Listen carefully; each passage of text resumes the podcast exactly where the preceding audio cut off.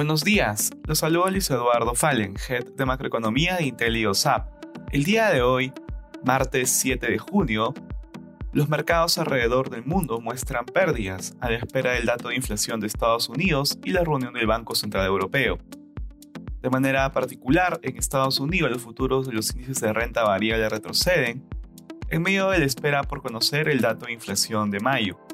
Se espera que el índice de precios al consumidor haya aumentado 0.7% el mes pasado, frente al 0.3% de abril, Asimismo, la expectativa es que la inflación anual se ubique en 8.3% según la estimación media de los economistas encuestados por Reuters. En la eurozona, las bolsas europeas registran descensos que se han ido moderando con el paso de la jornada. Los inversionistas están a la espera de la reunión del Banco Central Europeo, que tendrá lugar este jueves.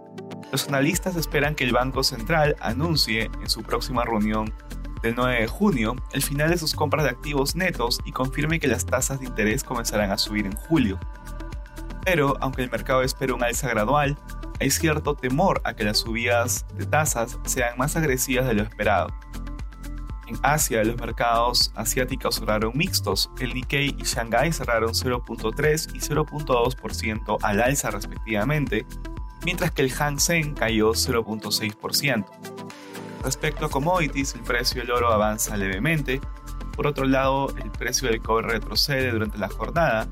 Y finalmente, el precio del petróleo retrocede tras la reciente escalada que añadió a las presiones inflacionarias. Gracias por escucharnos. Si tuviera alguna consulta, no dude en contactarse con su asesor.